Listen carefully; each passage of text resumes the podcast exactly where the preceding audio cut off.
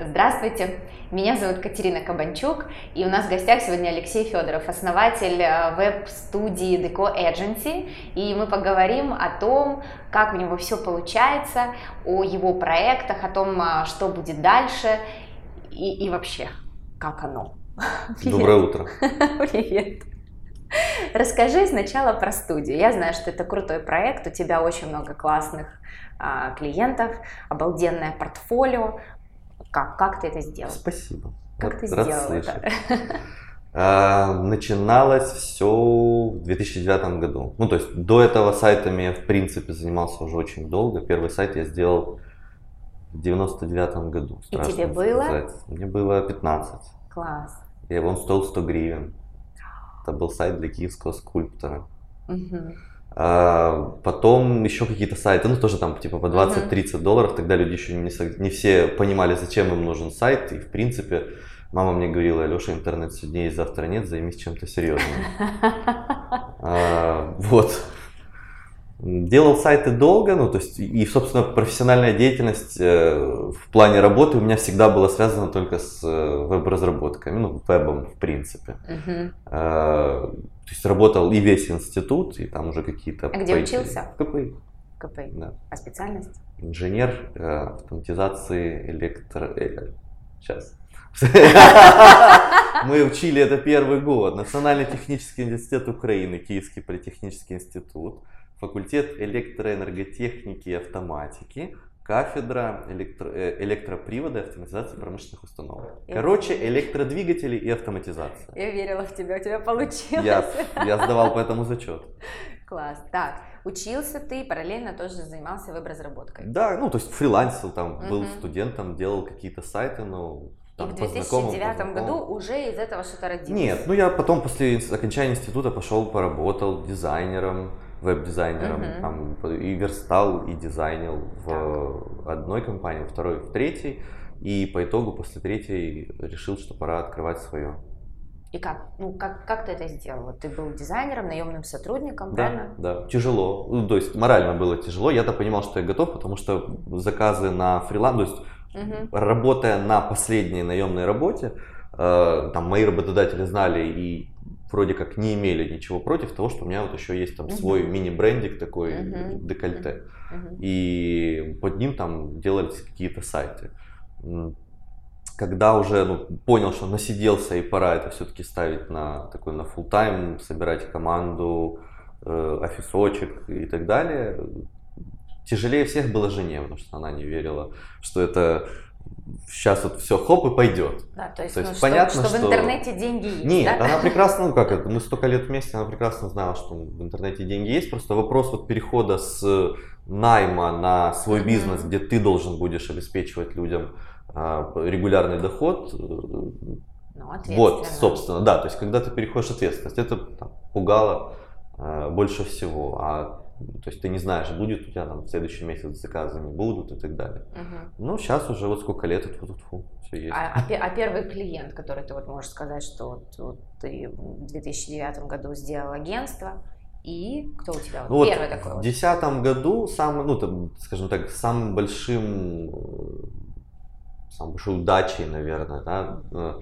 является то, что в 2010 году мы сделали новый АИН, когда вот э, Артур Аруджалиев его перекупил, э, мы сделали вот новый АИН. С тех пор мы его вели 7 лет, не, не переставая. То есть мы сделали 6 или 7 версий АИНа. Это прям круто-круто. И там всю жизнь, ну то есть, грубо говоря, всю новую вот эту историю АИНа, когда он уже его знают как, каким, как он сейчас, там всегда здесь было написано «сделано в декольте».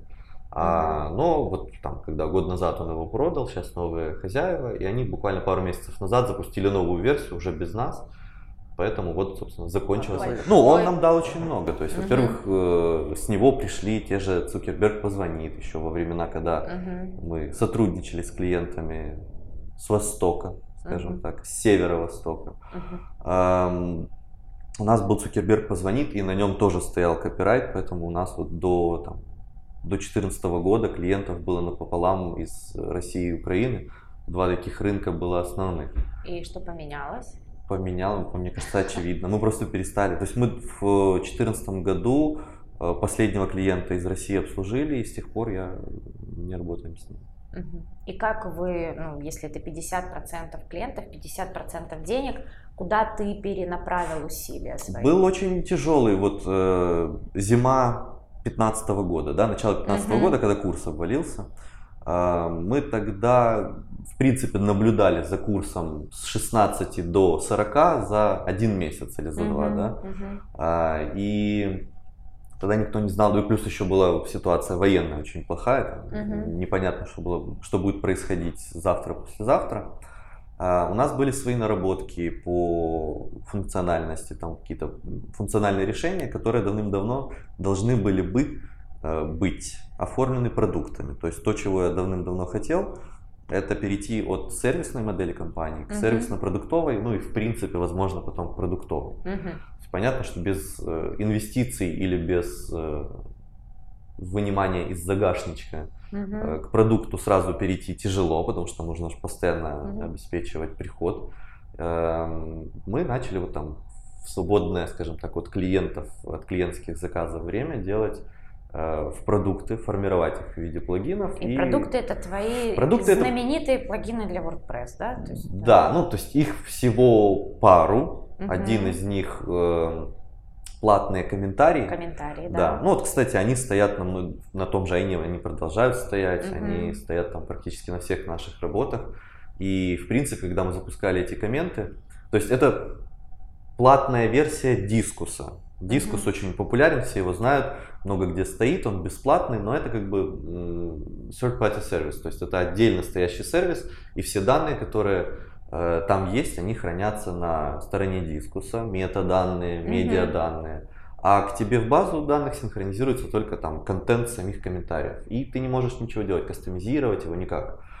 Э, мы сделали вот этот декоменс. Ребята из Кедра нам давным-давно рассказали идею, мы им сделали первую версию для их сайта, а потом там договорились, что это выросло в уже отдельно стоящий продукт, который мы там спокойно распространяем. Успешный И, продукт? Ну, it depends.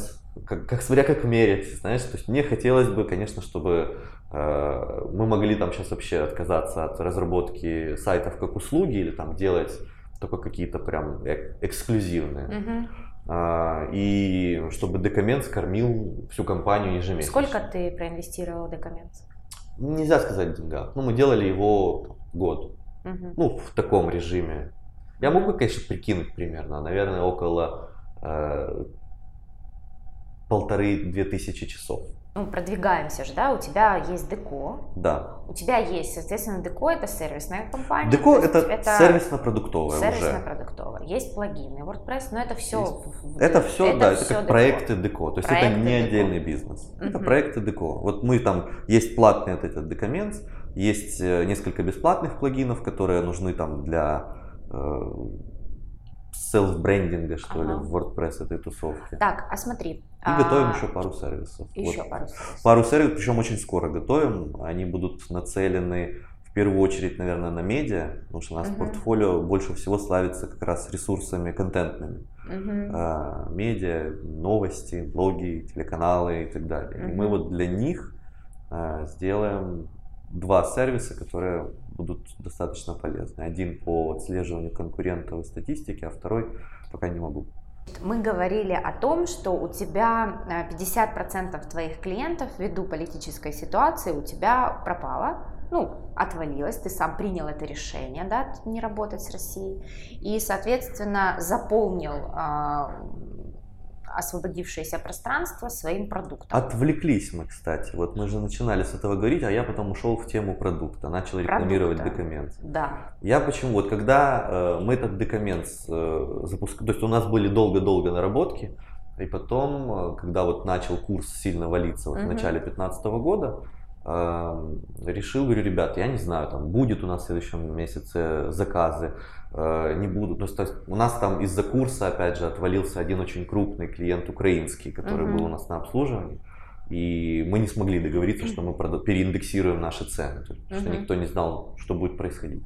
Я говорю, ребят, нам надо срочно запустить свой продукт. Хотя бы, ну, это был первый. А, понятно, что мы его целим на мир, потому что тут, э, не знаю, что 50 долларов они будут сегодня 1000 гривен, а может быть завтра они ну, уже понятно, будут 5000 да. гривен. А это все-таки 50 долларов, и люди, которые будут его покупать там с глобального рынка, им остается 50 долларов. И тогда для того, чтобы целить на глобальный рынок, я себе сразу сказал, говорю, ребят, нам надо поставить кнопку приема PayPal. И без PayPal мы не, в принципе не запустимся. Должен быть PayPal и карточка. Карточка, uh-huh. фиг с ним, давайте эквайринг привата привесим. LickPay. Он, кстати, так и висит, и uh-huh. не страшно, он уже третий год работает. То есть люди платят не украинцы, а со всего uh-huh. мира, те, кто пользуется, там малое количество у нас отказов, и, uh-huh. то, и, и то там же трекаются статусы, и видно, что там или денег не хватило, или там uh-huh. что-то не так ввел код и так далее. Но нужен был PayPal. PayPal, как известно, в Украине не принимается. Что мы делаем? Я сел на машину, поехал в Варшаву, э, нашел там, скажем, бизнес-инкубатор, ну или что. То есть mm-hmm. мне посоветовали ребята обратиться вот в компанию, которая за абонплату ежемесячную Эм, предоставляет тебе возможность пользоваться их юрлицом угу. для совершения сделок там, с европейскими компаниями и так далее. Угу. И мы составили два документа. Один там договор о том, что я вступаю в их инкубатор, ну не инкубатор, ну, да, да, а вот как это назвать, клауд юридическое лицо, пускай. А второй договор комиссии о том, что они в моих интересах продают плагин и перечисляют мне угу. с него выручку. Таким образом, ко мне в Украину на мой приватовский счет в злотых заходит все в белую, я плачу свои проценты налога, и все довольны. Ты платишь налоги? Конечно, все. Класс. У меня все беленькое-беленькое, для меня это принципиально. И вот, так. поехал в Варшаву и сделал вот эту вот схему с PayPal, угу. которая позволяет легально принимать и сейчас, не угу. надо ждать. Понятно, что там надо платить какую-то комиссию, издержки, но, но это выход все-таки uh-huh. из ситуации. Потому что без на PayPal у нас приходится примерно, наверное, 60%, даже uh-huh, да. 70% платежей, я бы сказал, uh-huh. по там, таким данным за все время, э, за документ. Вот. И тогда же, э, будучи там в, Варшаве две недели, э, принял решение, что ну, у нас был там бренд декольте, был декольте комуа, угу. люди не читали это слово правильно, не писали его правильно, так как оно сложное в написании на английском. А, в принципе, принял решение, что вот уже тут война в разгаре, туда уже работать мы не будем, мы uh-huh. будем работать теперь на мир, тем более, что мы запускаем наш uh-huh. продукт на мир. И он будет тоже, соответственно, приводить людей. А, отсекли LT, осталось деко, uh-huh. agency. Тогда появились как раз вот пару, ну или полгода, или может быть год было этим new LD доменом, вот uh-huh. эти, которые да, точка agency, точка news и так далее. Uh-huh. Мне снова же говорили, фу, что за домен какой-то бомжатский. Сейчас смотрю, что-то все не брезгуют, попереходили, уже никому УА не интересен, даже с торговой маркой, все что-то на agency сидят. Мало кто тогда вот этим доменом пользовался. И мы тогда сделали себе быстренько лендо, причем тоже, я говорю, ребята, у меня вечером встреча, сижу в Варшаве, пишу в Slack, говорю, ребята, вечером встреча, там какой-то будет этот, визиточки, все дела, нетворкинг по-польску. Говорю, мне надо лендос быстренько, чтобы мы собрали. Ну, там как-то быстренько собрали за день. Еще даже без адаптивки, помню, не успели адаптивку сделать. Ну и все, вот стало Deco Agency в один день. Угу. И что у тебя с клиентами? Есть клиенты из Европы? Откуда? Откуда есть? Какая география вообще? Было в 2015 году, ну то есть когда вот только да. раскачивались, у нас появился клиент из Эстонии, очень крупный Travel Sim. Угу. Международный это оператор виртуальный вот этот, который да, да. он во всех странах продает свои услуги, то есть там модель такая дилерская. Они угу. выступают как центральный бренд, а во всех странах э, дилер может представлять услуги под своим брендом. Угу. То есть там э, Triple SIM, там Dream Sim, ну как uh-huh. хочешь, да. Ну, Dream Sim это отдельная компания, да. вспомнилась просто. Ну, короче, то есть у них по всему миру uh-huh. растянуты свои сайты, и мы им сделали там большое решение, долго делали, которое позволяет с помощью вот мастера установки развернуть сайт с контентом, залить туда свой логотипчик, поставить цвета выбрать и все готово. Uh-huh. Эстония, потом там от них, э, соответственно, несколько дилеров пришло, один из Сингапура, один из Гонконга.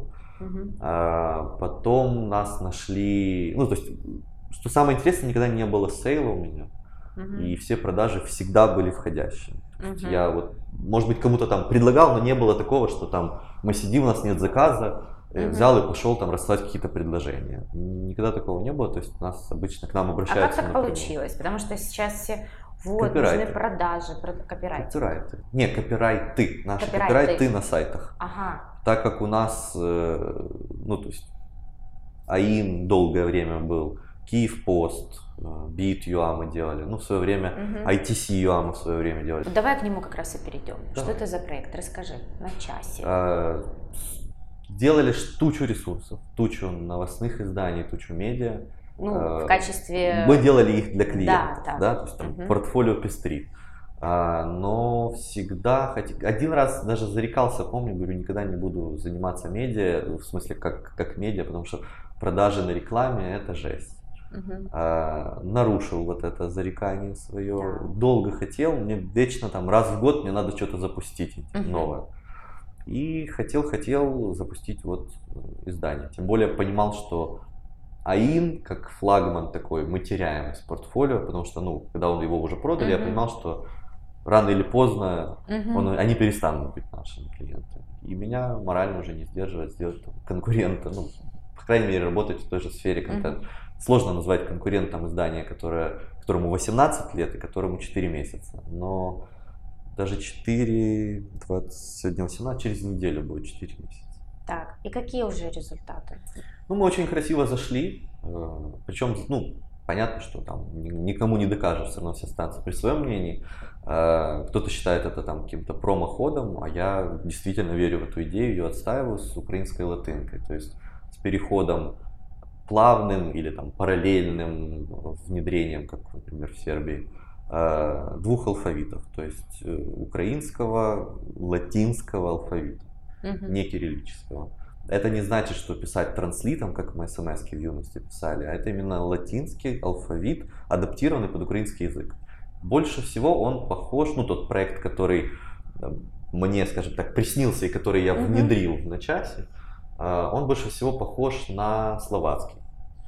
Там наибольшее количество совпадений по буквам, плюс угу. там есть еще буква И, ну, усталость. Многие говорят, типа, а что ж такое, это же не латинское. Ну, я говорю, vous êtes très naïf. Почитайте, как, будет, как пишется наив, как по-английски, так и по-французски. Потом вернемся к разговору, буква И является ли, есть ли она в латинском алфавите.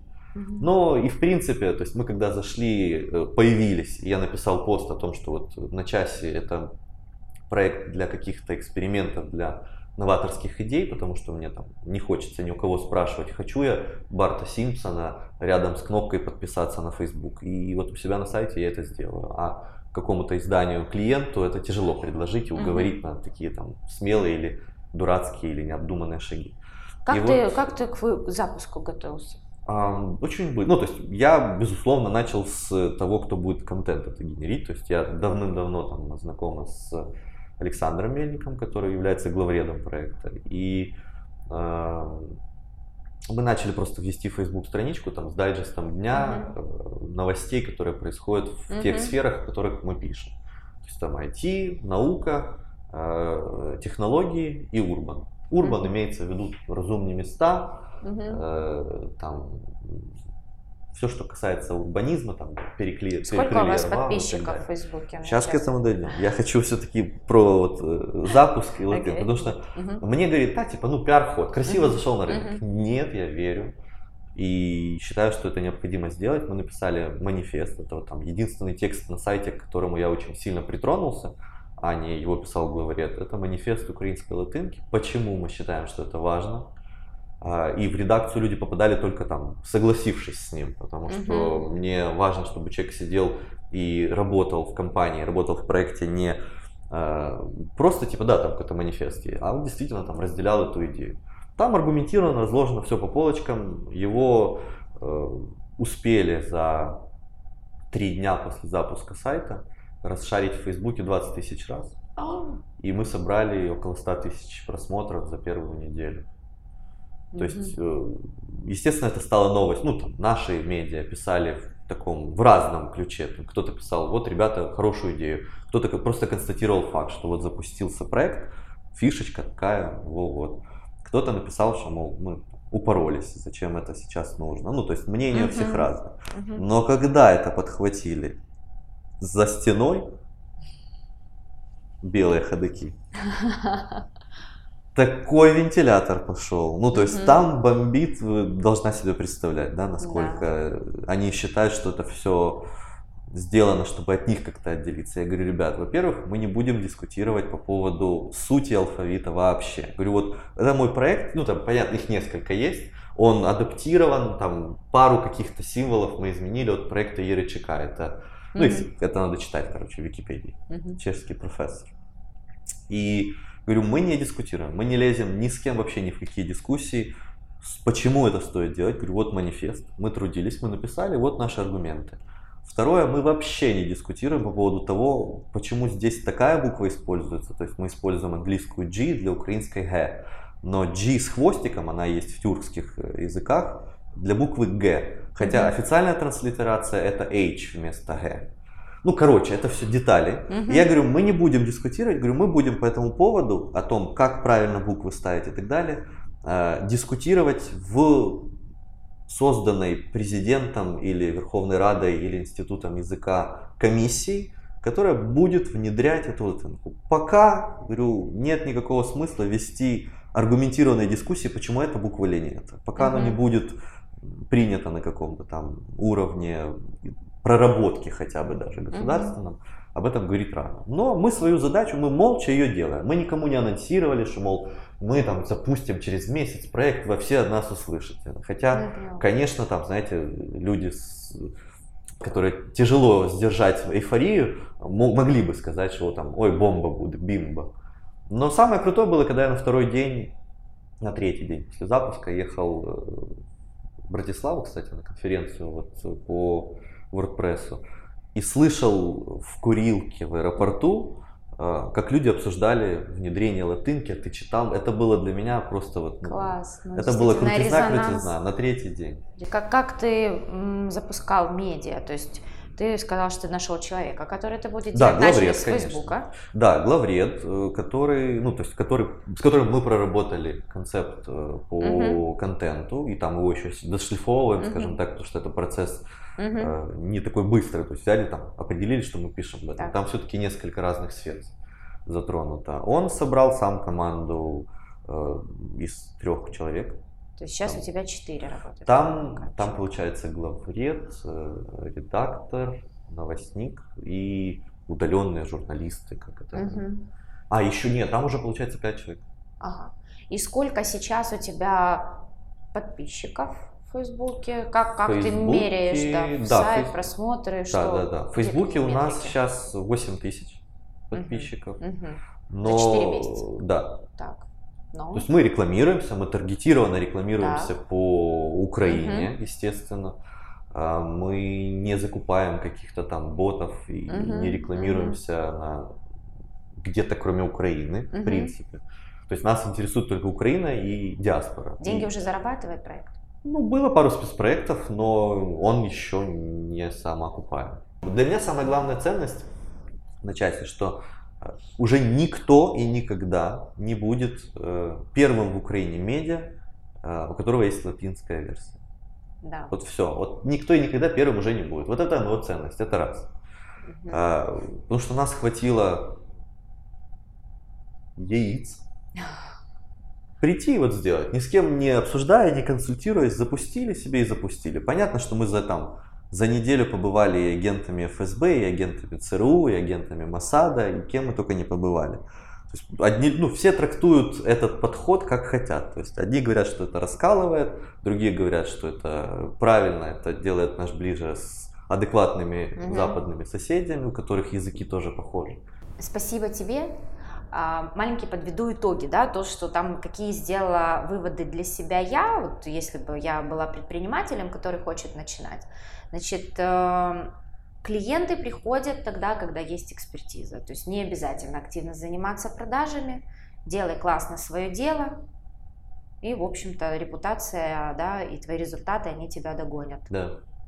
Так. Ну, по крайней мере, у нас так случилось. Понятно, что можно было бы, Э, имея хорошее портфолио, сейчас нанять, найти украсть хорошего сейла, Мгм. который бы завалил заказами, и мы бы выросли сразу там в количестве людей, в количестве проектов, в количестве денег. Но, Но это не причина, чтобы не делать, правда? То есть бояться, что я не умею продавать. Ну, ты же говорил о том, что ты по чуть-чуть, по чуть-чуть нарабатывал, нарабатывал, нарабатывал, рос, рос, рос, и потом бабах, и все случилось.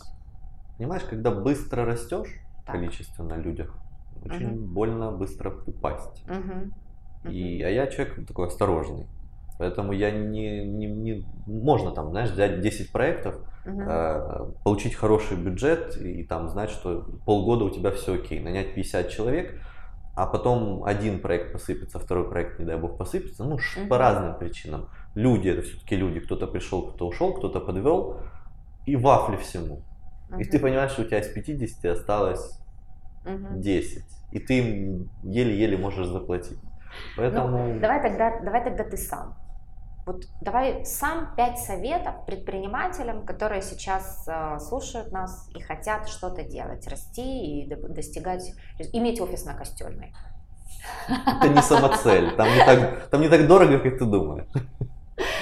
Блин, ну дай же ну хоть к чему-то, Эм, Смотреть в сторону продуктов. То есть, естественно, все, что можно автоматизировать, нужно автоматизировать. И если ваша идея может автоматизировать людям какие-то процессы и сэкономить деньги, и принести вам деньги, то это однозначно стоит сделать продуктом. Мгм. А, Второе, опять же по поводу этого продукта, узнайте, безусловно, мнение своих коллег, близких и так далее по поводу него, но не бойтесь, если 95% будет, типа, ты что, дурак, не стоит этого делать. Верифицировать можно только, если ты увидишь, что оно начинает приносить деньги. Вот если ты запустил, и оно год не продается, то тогда действительно может и дурак. Ну, то есть надо Мгм. думать о чем-то другом. Но попробовать стоит, если у вас есть ресурс, э, безболезненно расстаться с, э, ну или деньгами напрямую, или э, с временем ваших коллег, или, ну то есть с какими-то Мгм. действиями постепенно. Ну то есть если вы можете проинвестировать безболезненно в эту идею, ее стоит попробовать. Третье, запускаться стоит быстро. То есть MVP. Я вот фанат модели MVP Мгм. полностью. Мы Мгм. Э, тот же на часе запускали за неделю только с главной и синглом, а сейчас там за три месяца уже новых фич наделали. Те же Мгм. декаменсы мы запускали с сайтом, в котором э, оплата, не, в котором не было личного кабинета. Ну, то есть человек оплатил и все. Но я говорю, ребят, ну запустим и все. Кто-то прода, кто-то купит, и ему там придет на мыло линк, он уже будет доволен. Потом Мгм. за три дня допилим какой-то кабинет. Так, это третий совет. Да. И Ну, то есть э, автоматизируйте и вы выносите в продукт то, что может зарабатывать, и людям, соответственно, приносить пользу, экономить или там Мгм. тоже помочь зарабатывать. Второе, быстро запускаетесь. э, быстро запускайтесь и развивайте продукт э, уже по ходу дела. Мгм. То есть не пытайтесь сделать все Так. идеально, без багов и так далее. И А третье, ну, я все-таки уже там рекомендую сразу целиться на глобальный рынок. Мгм. А, потому что ну, локально это надо какую-то очень конкретную Ага. нишевую вещь, а глобально ты всегда можешь проверить. Спасибо. Спасибо. Спасибо, Алексей. Спасибо. До свидания.